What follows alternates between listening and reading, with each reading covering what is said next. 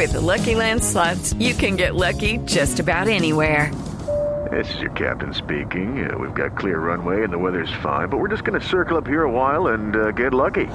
No, no, nothing like that. It's just these cash prizes add up quick. So I suggest you sit back, keep your tray table upright, and start getting lucky.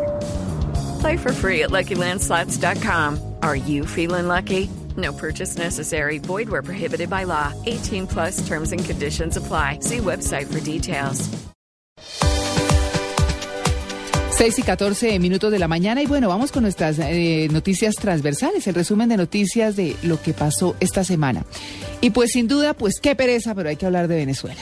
Yo creo que usted tiene unas ganas, María Clara. No, es que ay, ya he oído tanto y todo. Lo que pasa es que hay cositas por decir, ¿no? Que es como lo rico. Realmente, pero, pero vamos a hacer un recuento para quienes están llegando a la audiencia de en Blue Jeans de Blue Radio en esta primera hora informativa.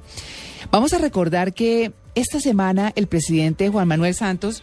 Ay, espérenme un segundito porque esto acá. Bueno, se me prendió la tableta, los hijos jugando puca. Bueno, muy bien. Eh, pues el presidente Juan Manuel Santos se reunió con el líder opositor Enrique Capriles. Tras esta visita, que parecía normal, vino como, eh, ¿sabe Natalia que yo no me acuerdo si si mm, eh, Cora- no eh, Corina Machado cuando vino se vio con el presidente Santos o no? No, yo no cierto? creo, no. No me acuerdo. Sí, no. eh, digamos que ya el tema fue Enrique Capriles, ex candidato, quien no ha reconocido el gobier al gobierno de su país, que es gobernador en, en Venezuela. Pues obviamente para Nicolás Maduro y para todos los chavistas, pues fue una bofetada o como dirían ellos, una puñalada trapera. Una afrenta total. Mire que anoche el canal Caracol hizo un parangón, hizo una comparación entre un discurso que hace algunos años hizo el eh, expresidente Chávez eh, en contra de Álvaro Uribe. Y decía exactamente las mismas cosas, la traición, la puñalada trapera, yo ya no confío, lo que hace quedar muy mal a Maduro. Porque si usted mira lo que dijeron eh, Diosdado Cabello y lo que dijo Elías Jagua, pues tiene sus propias palabras, eso hay que abonárselos.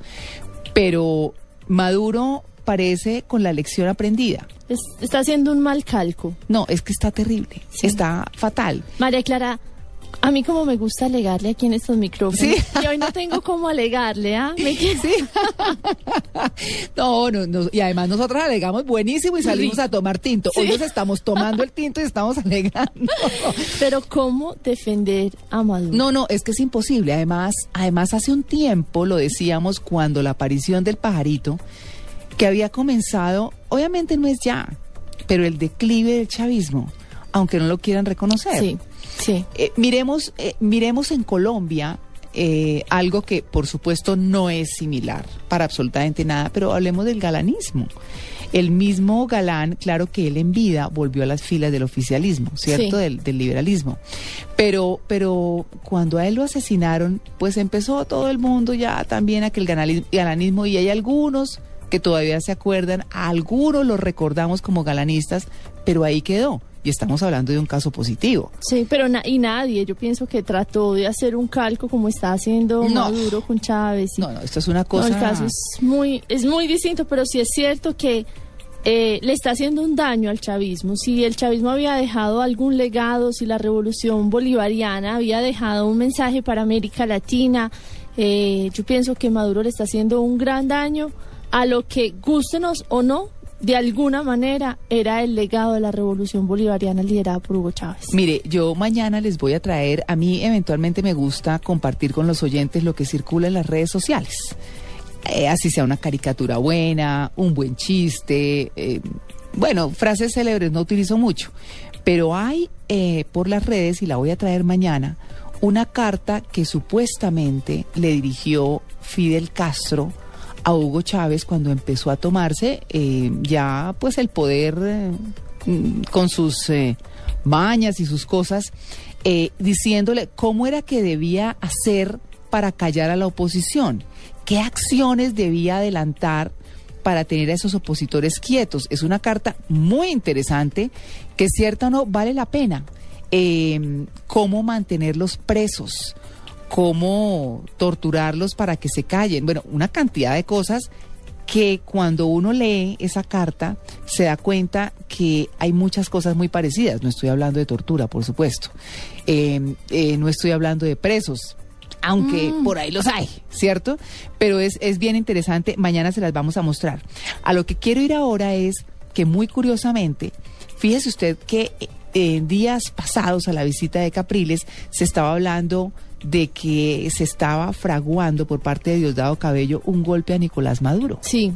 ¿No? Entonces, ¿quién salió a pelear primero cuando llegó aquí Enrique Capriles y se vio con el presidente Santos?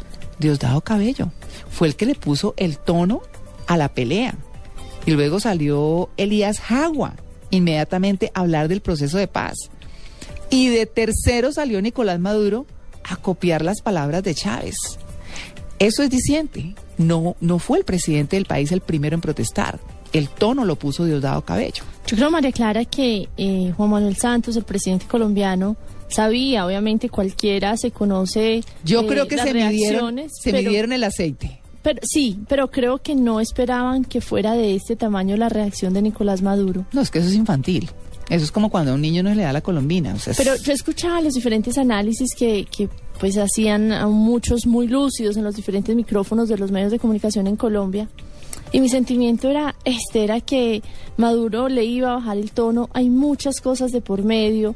Paralelamente, lo que no se sabe es que mientras se estaba dando esta pelea dialéctica, eh, se estaban reuniendo tecnócratas de los dos gobiernos para adelantar en temas económicos, de integración regional.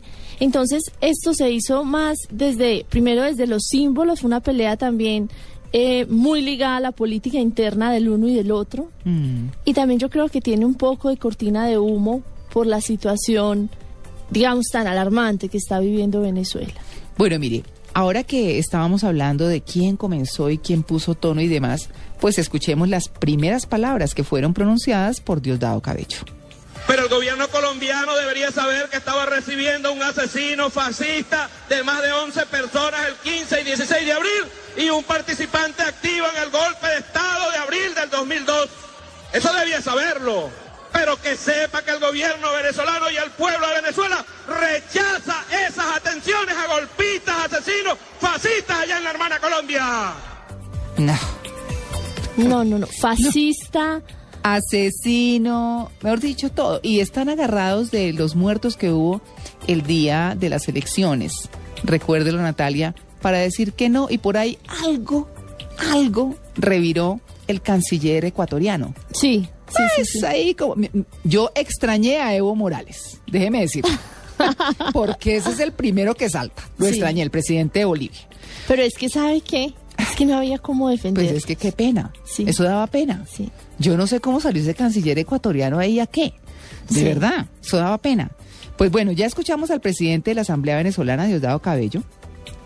Ahora vamos a escuchar al eh, presidente Nicolás Maduro, que no habló solamente de la conspiración para desestabilizar a Venezuela, sino que incluso dijo que en los planes orquestados por lo que él llama la derecha fascista, liderados por Roger Noriega, quieren envenenarlo para que se muera lentamente.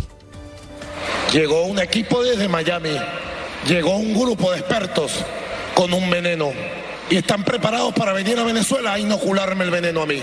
No para que me muera en un día, no, para enfermarme en el transcurso de los meses que están por venir. ¿Me quedo callado? Tengo que denunciarlo y enfrentarlo. Ellos no lo van a lograr. Tengan la seguridad que no van a lograrlo. No, lo van a inocular. Hágame el favor. No, es una cosa muy complicada. Es un discurso tan exagerado. Mire, eso que usted decía hace un momento de que el presidente sabía, claro, había un riesgo. Y yo creo que fue importante que se lo jugara el presidente, ¿sabe? Por el proceso de paz. Aquí en Mañanas Blue se hicieron unos análisis muy interesantes sobre la importancia De de, que se desligue el proceso de paz de Venezuela. Las FARC no dijeron absolutamente nada. No hubo un país vecino que dijera nada a diferencia de, de Ecuador con su canciller. Reaccionó Humberto de la Calle, sí, diciendo que el tema era muy preocupante. Sí, pero, Pero, el silencio de la FARC también es elocuente. Claro, pero por supuesto, porque es que han sido su territorio. Han sido su territorio. Pues bueno, muy bien. El presidente venezolano pues también se refirió a la reunión entre Santos y Capriles. Dijo que el expresidente Álvaro Uribe Vélez, Roger Noriega y JJ Rendón estarían gestando un plan para desestabilizar a Venezuela y para asesinar militares. Yo lamento mucho que el presidente Santos le haya lavado la cara a la derecha fascista venezolana. Tengo informaciones precisas que han sostenido una reunión con JJ Rendón. Les ha presentado un plan junto a Uribe y han calificado el plan de plan perfecto para derrocarme a mí. Bueno, pues eh, otra de las necesidades, ¿no? Lo que pasa es que yo pienso que es él tratando de argumentar una cosa con otra y eso es como cuando uno dice una mentira. Ay, sí. Que tiene que tapar y ahí uno Con va- otra, con, con otra, otra, con y- y, quedan Sí, como un zapato. Sí. Realmente, eh, pues la cosa, eh, es decir, en términos de cómo lo manejó el gobierno colombiano, fue muy bien. Dejó que eso, pues, sirviera, se dijera de todo, como lo suelen hacer en el gobierno del país vecino, infortunadamente, pero buscaron el momento preciso para intervenir. La primera que no lo hizo, porque la abordaron los medios, fue la misma canciller María Ángela Holguín. Eh, ella en su momento señaló que el gobierno continuaba con el propósito de no acudir a la diplomacia de micrófonos, que era justamente donde no se debía subir el presidente Santos, y como muy bien lo hizo, no se subió, para solucionar este tema con Venezuela. Esto fue lo que dijo en San Andrés la canciller en una breve declaración. El gobierno expresa una profunda preocupación por los hechos y pues por las imágenes que hemos visto y creemos que es fundamental que las diferencias y los desacuerdos entre los principales corrientes de Venezuela pues se lleguen eh, de una manera civilizada con toda la tolerancia y el respeto que este tema y los venezolanos se merecen. Pues estamos haciendo un resumen para quienes están llegando a nuestra audiencia de todo el novelón de esta semana con Venezuela. Que además es muy bueno porque hay veces uno por eh, ocupaciones personales o clases o lo que sea, se pierde alguno de los capítulos. Claro. Entonces Aquí, aquí, estamos uno a uno. Sí. en un resumen en el que además estamos tratando ya de hoy mirar con otros ojos Y cuando con ya distancia. cuando ya Maduro empieza a recular como Sí. lo ha empezado a hacer el gobierno venezolano en, representado por él por supuesto. María Clara. Pues obviamente las cosas sí, señor. Eh, como siempre, yo no soy pues el más experto en el tema, ni mucho menos, pero le hago una pregunta o, o un comentario más bien. Sí.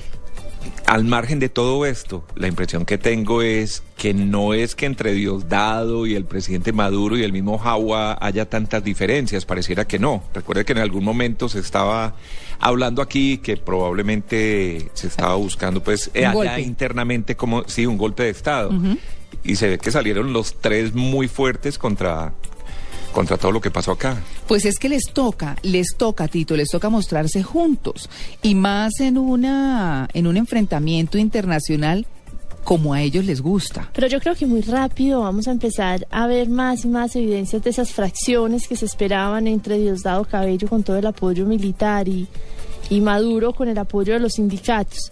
Y creo que esto que sucede con Colombia no es ajeno, además. Sí. Sí.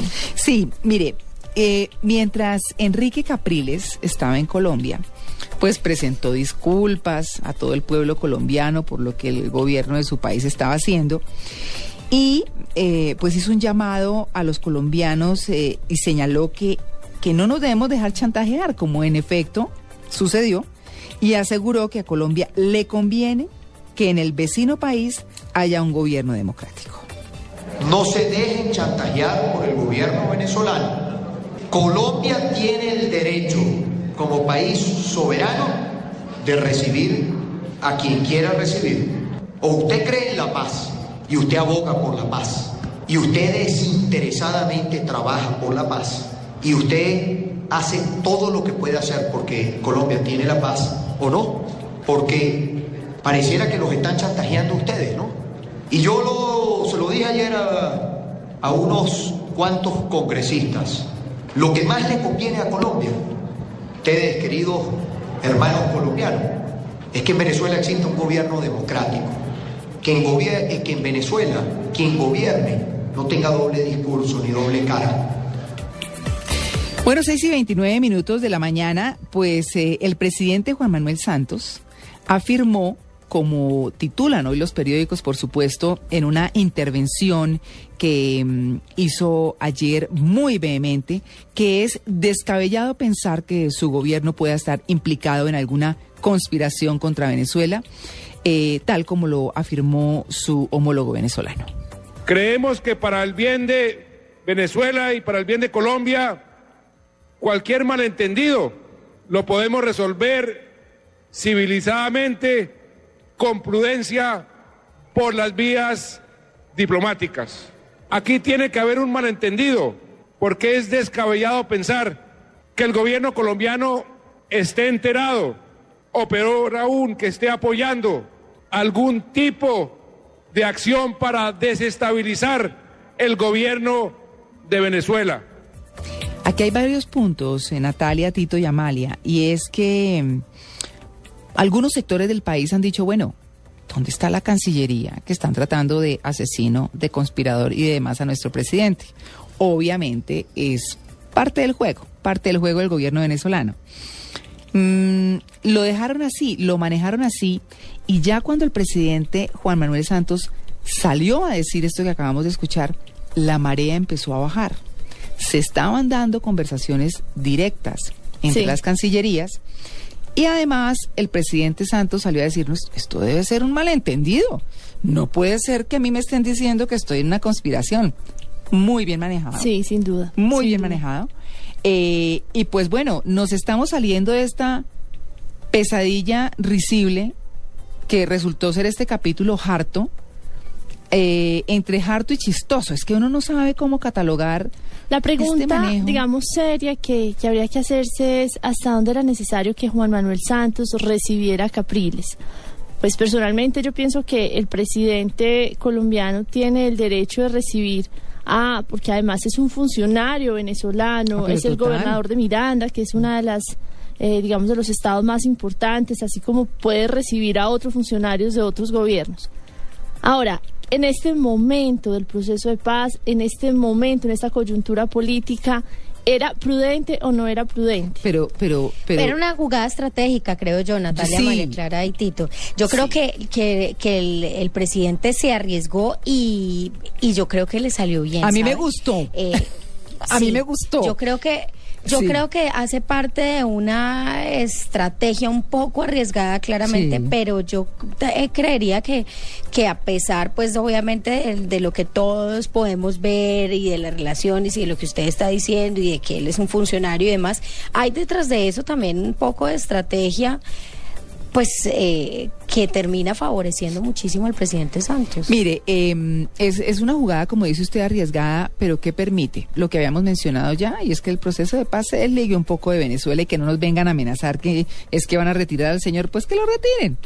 Eh, es decir, ya las FARC están montadas en el tema. Y yo además... Y, ver, eso que yo no soy la más admiradora de cómo se está llevando el proceso de paz, pero digamos que en términos generales, Sí, ¿cierto? sí, sí, sí. Eh, es, es, eh, es una jugada arriesgada que además, ¿qué va a lograr a futuro? ¿Qué es lo que va a pasar? ¿Qué es lo que tenemos que pensar ahorita? Además, María Clara, una era la relación de las FARC con eh, el presidente Hugo Chávez y Ah, yo pienso sí. que otra vez con Maduro. no, es, Es, que, es, es que hay muchas aristas aquí para no analizar. cerebro, perdón. Hay muchas, muchas aristas y, y bueno, obviamente eh, la presencia de Chatterton es importante en el proceso de paz, es innegable por, por la historia que se ha dado. Ahora no puede salir todo un segmento de la opinión pública que decía que Chávez protegía a las FARC, que Chávez orientaba a las FARC, que Chávez, a decir ahora no es importante, pero no es determinante.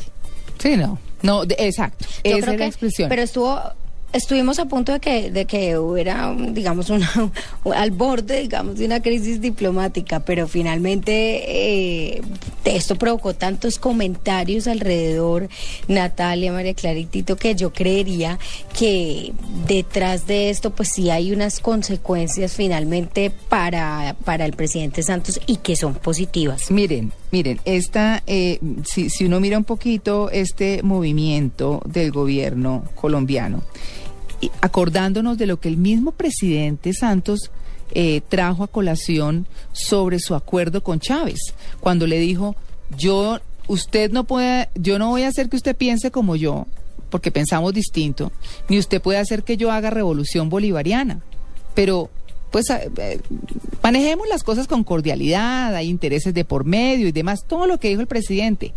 ¿Qué pasa con esto? Ya vino Capriles, ya habló con el presidente Santos.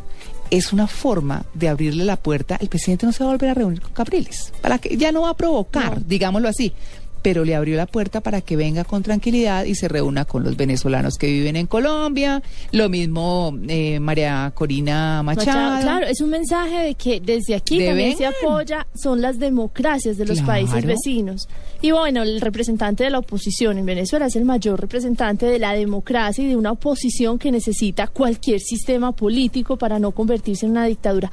Además, sabe que María Clara, en, en relación al tema del proceso de paz, Maduro mm. necesita que Venezuela esté ahí. Claro. El hecho más importante que está sucediendo en América Latina para tomar el liderazgo de la región sucede en Cuba entre el gobierno colombiano y la guerrilla de las FARC. Mm. Entonces, si Maduro se retira, estaría perdiendo una oportunidad única de retomar, aunque fuera un poco, ese liderazgo. Él también se arriesgó con esa pataleta. Claro. Y le tuvieron que haber dicho. De ese proceso de paz. No se va a retirar nadie. Sí, ¿no? Porque como eso está firmado, todo el mundo quiere estar en la foto. Mm. Todo el mundo quiere estar en la foto. Por eso yo siento que yo le, si habría que ponerle título a esta pataleta se llamaría espuma. Ay, sí. Pura espuma. Sí, no digo un dicho muy popular que hay, pero esto es esa es una cosa, pues, eh, bueno, ¿qué va a quedar así? Van a venir los jefes de la oposición, va a venir la oposición venezolana con mayor tranquilidad y se reunirán hasta con los parlamentarios, hasta con nuestros congresistas. Hasta ahí van a llegar. Ya el presidente Santos lo hizo. Ya lo van a hacer con mayor tranquilidad los congresistas, pues qué, han recibido a María Corina Machado, ahora recibieron a Enrique Capriles y seguramente lo seguirán haciendo ya con eh, los venezolanos que viven en nuestro país. Solo queda esperar que, pues sí, que el país hermano logre encontrar caminos democráticos para zanjar sus diferencias. María Clara, Venezuela, lo hemos dicho aquí, es un país se sabe muy rico, es un país con una cultura maravillosa. Con una riqueza desaprovechada, no, dilapidada. Los venezolanos que son amables, que son muchos, son muy mm. amables, entonces hay que desearles que encuentren caminos eh, democráticos, caminos solidarios, eh, espacios de concertación, porque también lo que sucede en Venezuela nos va a afectar a nosotros. No, pues sin duda alguna. O sea, tampoco podemos ser tan ajenos. Sí, no, no, no lo somos. No, o sea, es que lo que sucede en Venezuela golpea a China y a Estados Unidos con el tema del petróleo. Entonces, ojalá, ojalá veamos unas políticas más lúcidas, más acertadas y los veamos saliendo de esta escasez y esta situación tan difícil en la que se encuentran. Bueno, muy bien. Y a propósito del proceso de paz, ya ha cerrado capítulo Venezuela, ya esto empieza a bajarse en eh, su nivel. Sí. Todo va a empezar a retomar su camino. Venezuela estará ya muy expectante a ver de qué va a hacer nuestro gobierno, que no va a hacer nada distinto a lo que le corresponde. Así que todos a dormir con tranquilidad. Tranquilos. Hablemos del, pues, preocupados, preocupados, no creo, pero pero ahí hubo como la cosa harta, ¿no?